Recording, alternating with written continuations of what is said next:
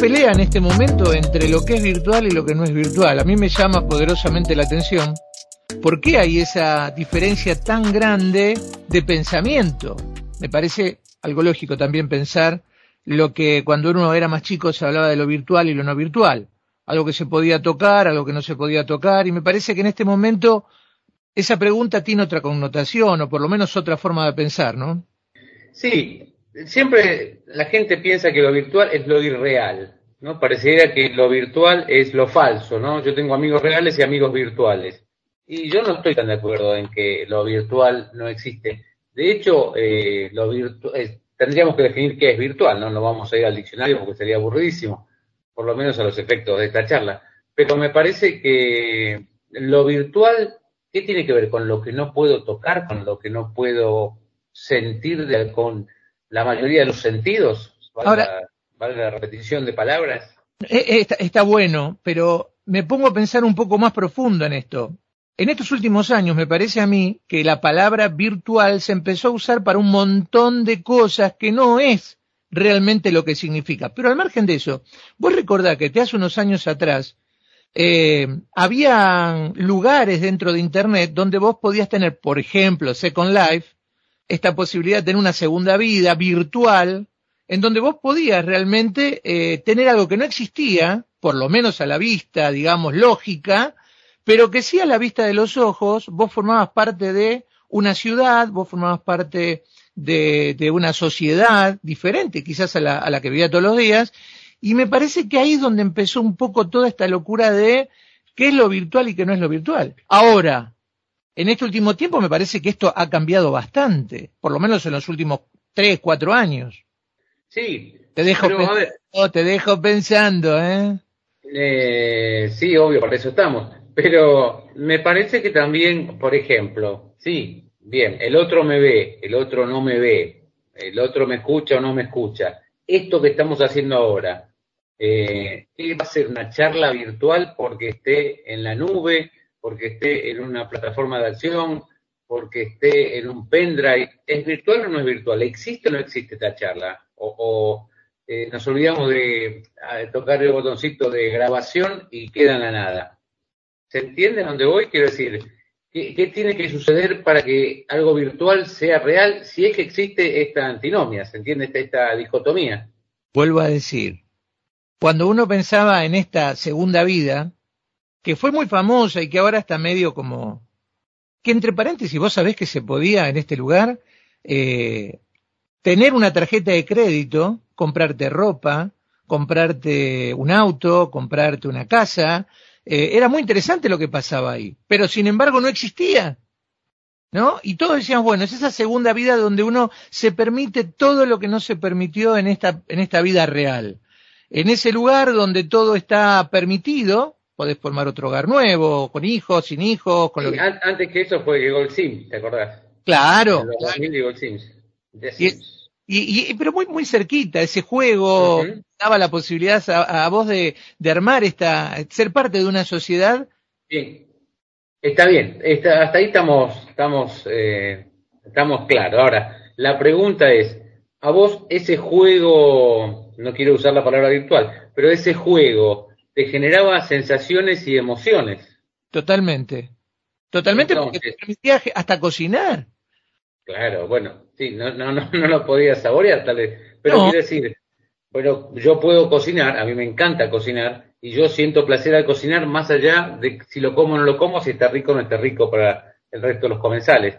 Quiero decir, eh, entonces, si yo siento una sensación, una emoción al cocinar, estoy hablando eh, cocinar eh, para la cena de esta noche, eh, no en la computadora, quiero decir, me genera emociones, con lo cual me parece que deberíamos separar en esto de me conmueve o no me conmueve, porque si es virtual o no es virtual, me parece que todavía está en la nebulosa y espero que lo podamos desentrañar, si no hoy en otro momento. Arrancamos de la base que este es uno de los primeros capítulos que estamos tratando de trabajar en esto que queremos ir llevando de a poco, metiéndonos de a poco.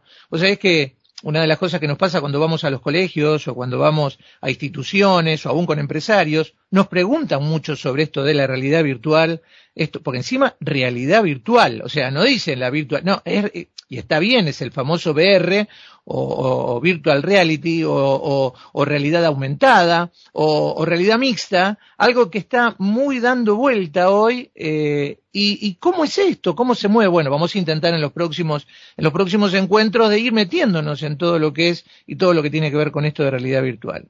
Pero me parece que tenemos que empezar a, poner algunos, me va, no sé, me, algunos este pilares para empezar a entender bien lo que es la realidad virtual. Vos me decís ahora, uno tiene emociones. El juego GTA generaba ciertas cosas, no sé si buenas o malas. ¿eh? GTA se ha hecho muy famoso, en el cual vos tenías que subirte a un auto, robar un auto, matar gente, cuanto más matabas más plata te daban, o sea, era una cosa muy loca, ¿no? Desde lo que era un juego en el cual vos formabas parte de ese juego. Llegaba a tal punto que a vos no te importaba nada, o sea, era pasar horas y horas tratando de llegar al objetivo, el objetivo era nefasto. Y es nefasto todavía porque está por salir una nueva versión de este juego. Los que son fanáticos del juego te dicen que está fabuloso. Los que lo miramos desde otro lado decimos, qué interesante. Que vos pasás a ser parte de ese pandillero o pasás a ser parte de ese personaje que está dando vueltas por esa ciudad que es real, entre paréntesis, porque es Nueva York, o es Miami, o es algún lugar, digamos, de, de, Estados Unidos, o del mundo, que te genera la posibilidad de ir por esas rutas que son reales. ¿Son reales? Bueno, en el juego toman parte de una realidad que, que, que existe, no es que no existe. Donde vos estás realmente subida, subido un auto tratando de cumplir el objetivo, que cuál es? La mayor cantidad de gente que dejes abajo está fabuloso. Bueno, habría que ver si funcionan como, como espejo este, de, la, de la sociedad moderna. lo, que, eh, pasa que lo que pasa que eh, bueno, también hay, no vamos a entrar ahora en tecnofílicos y tecnofóbicos, obviamente, y los que hablan en contra de ese juego y otros tantos juegos, me parece que son los mismos que allá en los 60 o en los 70 decían la televisión no sirve para nada, a este, saquémoslas de los institutos educativos, saquémoslas de la infancia, la caja uva no existe eh, como, como una cuestión casi moral, ¿no? Entonces, primero eso. Segundo, si estos tipos de juegos eh, van a hacer que sublimemos las ganas de agarrarnos la piña en la calle, está bueno, digo, o en todo caso en un estadio de fútbol. Quiero decir, eh, si me hace sublimar los impulsos agresivos, está bueno. Obviamente eh, hay una larga discusión si eh, uno sublima o se estimula con estas cosas. Yo no sé si hay alguien que por estar jugando un jueguito de guerra en, en la computadora después sale a matar.